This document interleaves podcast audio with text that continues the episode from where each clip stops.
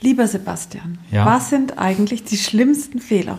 Von was? Online-Kursen. Ach so. Ähm, lass mich mal kurz nachdenken. Die schlimmsten Fehler. Also, ähm, ich sage es ja immer ganz gerne, dass schlimm ist, wenn der, wenn der Ton schlecht ist. Ja, Wir haben jetzt auch gerade hier die ersten beiden Folgen angehört von dem Podcast und dann hört man, wenn ich ganz nah an das Mikrofon gehe, ist der Ton meistens sehr, sehr gut und wenn das Mikrofon ein bisschen weiter ist, ähm, dann ist es halt viel schlechter. Also ich habe das Gefühl, jeder Zentimeter, den das Mikrofon näher oder weiter weg ist, wird äh, irgendwie 20 Prozent schlechter, der Ton. Echt? Das ist so eine Sache. Ja, das heißt, bei einem Podcast, jetzt Interviews vielleicht noch egal, aber bei so einem Online-Kurs würde ich da ähm, ein bisschen genauer sein. Okay, ich finde es aber schlimmer, wenn jemand Ja. was Blödes sagt. Was in dem Kurs? Ja, also wenn man sich immer verheddert, also was ich zum Beispiel nicht mag, immer und oder hm oder äh Ja. oder so. Es gibt ja jeder hat ja diese Angewohnheit, nicht jeder, also die Profis Ja. natürlich nicht, aber mir ist es halt aufgefallen, dass ich es halt auch manchmal mache, ne, dieses halt Ja. und nee und keine Ahnung, was so gibt. Also das finde ich eigentlich schlimmer als den Ton Das ist eigentlich. die Frage, wer Profi ist. Ich bin ja Profi und mir passiert das auch die ganze Zeit. Ne? Also ich habe am Anfang natürlich war es noch Ein schlimmer. Radiosprecher meine ich. Ja, ja, klar, der wird natürlich, aber man weiß auch nicht, ob der, der Tagesschausprecher liest es ja einfach nur keinen- vor. hm. Ne? Der liest es einfach nur vor. Der, in Online-Kursen würde ich eher empfehlen, an, also ich habe ja auch alles ausprobiert. Ich habe Mhm. ja sogar mit Teleprompter und sowas, ne, Sachen ausprobiert und andere auch mit dem Skript. Und das Dumme ist, du brauchst halt extrem viel Zeit, um dieses Skript erstmal zu schreiben. Da wirst du wahnsinnig. Also du wirst Ja. wirklich wahnsinnig. Und dann, naja, dann, dann sprichst du es ab und dann klingt es auch noch hölzern. Deswegen ist es bei Online-Kursen eher besser, wenn man eben frei spricht und dabei passiert sowas eben, dass man sagt so mm und ähm und so. Ja, okay, diese Füllwörter. Ganz Aber jetzt genau. zum Beispiel bei Yoga oder so, da habe ich mir jetzt auch in meinen Kursen, in den Offline-Kursen halt angewöhnt, möglichst nie ein Füllwort zu sagen. Na, ist gut. Wie hast Ja, du das gemacht? Ich einfach drauf immer wieder, also immer wenn ich eins sage, bei den Online-Kursen nehme ich neu auf. Und ähm, bei den Offline-Kursen haben wir das ja tatsächlich auch in unserer Ausbildung gelernt. Die haben halt gesagt, hey, die Leute kommen nicht in den Kurs, äh, machen Yoga und bezahlen dich, äh, damit du und die ganze Zeit sagst. Na, das ist ja, ist halt so. Man will eine klare Anweisung haben, Bein nach oben, einatmen, ausatmen und nicht die ganze Zeit hören. Und das war gut und sehr gut und so weiter. Ne? Man hat jetzt Also in der Yoga-Ausbildung, ne? Davon Genau, ne? aber ich finde das ja, auch in Ja. meinem Job, wenn ich Präsentationen halte und so weiter oder mit Leuten Mhm. rede, das ist halt, ne, halt, Mhm. ne, man kommt immer wieder in dieses, äh, ja, in dieses Nachdenken eben. Dieses Nachdenken, da hast du immer diese Wörter. Und das finde ich sehr störend. Mhm. Einmal, wenn ich es anhöre und wenn ich mich selber Ja. natürlich, ähm, natürlich höre. Ja, vor allem, also ich finde es, ich sag da gleich noch was, ich finde es nicht so schlimm, aber wenn du immer das Gleiche sagst, also wenn man zum Beispiel immer nur ähm sagt und das dann alle paar 20 Sekunden wiederholt, sagen wir Ja. mal, und dann irgendwann, wenn es mich selber schon nervt. Also, und da, natürlich gibt es da auch Auswege, ne? Wir wollen ja jetzt nicht sagen, ja, Online-Kurse lieber nicht oder so, ne? weil wir sind ja riesige Fans davon. Und ich finde es ja auch toll, immer wenn ich dann meine, meine Einnahmen sehe und wie viel Geld man damit verdienen kann. Deswegen äh, bin ich natürlich ein Befürworter von Online-Kursen. Am Anfang habe ich das immer so gemacht, ich habe diese ganzen Versprecher drin gelassen und dann hinterher rausgeschnitten. Ja, Das heißt, ich habe das am Anfang auf dem Mac gemacht mit iMovie und dann eben jetzt mit ScreenFlow, da habe ich auch einen eigenen Kurs zu gemacht. Es gibt natürlich auch andere Sachen, Camtasia und so, was viele benutzen. Und da hast du halt die Möglichkeit, das erkläre ich auch in meinem, in meinem Online-Kurs, diese Sachen rauszuschneiden, entweder indem du geschickt kurz den Ton runter machst und dann wieder hoch. Aber eben so, dass das Rauschen, also ne, dass das Rauschen Ja. noch zu hören ist. Oder äh, man kann quasi diese ganze Passage rausschneiden. Also technisch gesehen ist es sehr gut möglich, diese Versprecher rauszuschneiden.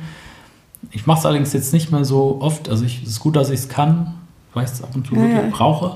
Aber wenn du, wenn du, ja, wenn du es halt in einer Minute zehn Schnitte drin hast, dann dauert es auch zu lange in der Nachbearbeitung. Genau, ich, kann- ich kann es auch. Aber ich mache es auch nicht so oft, weil es ist wirklich sehr, sehr zeitintensiv, wenn man so ganz genau das sich dann alles zusammenschneidet. Ja, eigentlich ich glaube, man muss irgendwie damit leben, dass mhm. es eben so ist. Ja, denke ich wahrscheinlich. Oder vielleicht ist es auch angeboren irgendwie. Ne? Ja, also, nee, also ich kann sagen, ich habe es auf jeden Fall trainiert. Früher, da hatte ich wirklich, ich, ich war so Perfektionist. Ne? Und das ist auch das, was viele von den Coaching-Kunden oder Coaches haben, die dann nicht in die Pötte oder aus den Pötten kommen, weil die dann sagen, ja, ich muss noch hier und da und wirklich dieses Perfektionistische und dann nach drei Monaten noch nicht mal die erste Stunde fertig von dem Kurs. Das ist auf jeden Fall falsch. Ich habe es damals anders gemacht. Ich habe total viel gearbeitet und habe dann nur drei Monate lang geschnitten. Das war auch schlecht. Ich kann empfehlen, also eine gewisse Natürlichkeit ist wichtig, mhm. dass man auch mal so Füllwörter hat. Wenn es aber zu krass ist, dann ist es nicht gut. Deswegen, wenn ich merke, dass ich einen zu krassen Versprecher habe, dann, dann äh, schreibe ich mir die Stelle auf. Also ich mache dann eine Pause, schreibe die Stelle auf, die und die Minute, ne, und schneide dann eben nur diese eine Stelle raus. Und wenn das für so ein Video mehr als drei Schnitte sind, habe ich keinen Bock mehr und nehme das Video nochmal neu auf. Mhm. Okay, super.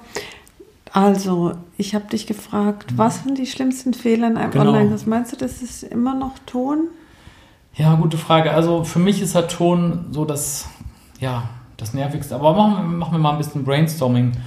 Was auch total lustig ist, jetzt jemand, der mich, der mich als Coach ähm, ausgewählt hat, der hat mir seine ersten paar Lektionen geschickt und es war total lustig, weil das sah aus wie PowerPoint-Präsentation aus dem Jahr 2005.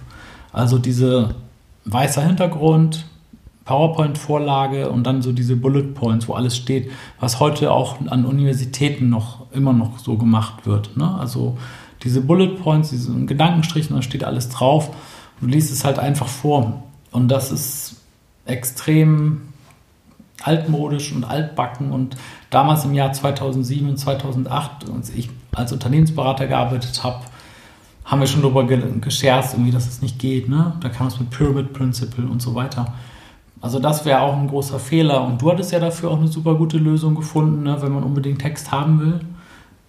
Was ja manchmal nicht zu vermeiden ist, dass man halt dann wenigstens tolle Templates nimmt. Ne? Du ja. hattest ja manchmal so richtig tolle Templates, die dann wirklich so gut aussehen, dass man dann eben nicht an 2007 denkt. Okay, aber das, na? ja, gut. Aber im, im Wesentlichen geht es ja trotzdem um ein paar Stichpunkte, die man dann hat. Nee, das ist ja okay, aber mhm. zum Beispiel, wenn du ein PowerPoint-Template von Microsoft nimmst, mhm. wobei die heutigen. Die sind halt echt langweilig. Nee, ich meine, die sind schon besser geworden. Mhm. Aber wenn du jetzt einfach, du machst dann so ein Template, irgendwie irgend so ein Schema und schreibst dann da fünf, fünf Bullet Points hin und hinter jedem einen Satz oder so oder mhm. ein Wort oder so, das ist halt sehr eintönig. Also diese Eintönigkeit und so da und diese Einfallslosigkeit finde ich nicht gut. Na, dann würde ich sagen, entweder du stellst dich direkt vor die Kamera, fertig. Ja, oder? Ja, und dann kann ich dir sagen, also dir jetzt nicht, aber demjenigen, der das dann haben will, wie er das ausleuchtet, welches Mikrofon er benutzt mhm. und so, und kann ich ihm sagen, wie er das dann halt hinbekommt. Ja. Oder halt mit zum Beispiel Canva oder genau. so kann man auch immer super Folien machen. Folien-Templates oder mhm. eben so dieses Minimalistische, wie zum Beispiel Steve Jobs hat ja Folien gehabt, da steht nur ein Wort drauf. Oder drei Wörter. Da steht dann so irgendwie, keine Ahnung, ne, so 16 Gigabyte RAM oder so und das ist die ganze Folie. Also dann ganz minimalistisch, dass man eben mehr so auf Farben und sowas abzielt. Und dann stehen da zwei, ne, da muss man natürlich aufpassen, dass es nicht zu statisch ist, mhm. dass da nicht minutenlang ein Wort steht. Aber auf jeden Fall, wenn, wenn, du mich fragst nach den Fehlern, das ist auch so ein Fehler, dass es eben zu statisch und langweilig ist, wie in so einer Uni-Vorlesung. Und da gibt es viele Möglichkeiten, das zu vermeiden.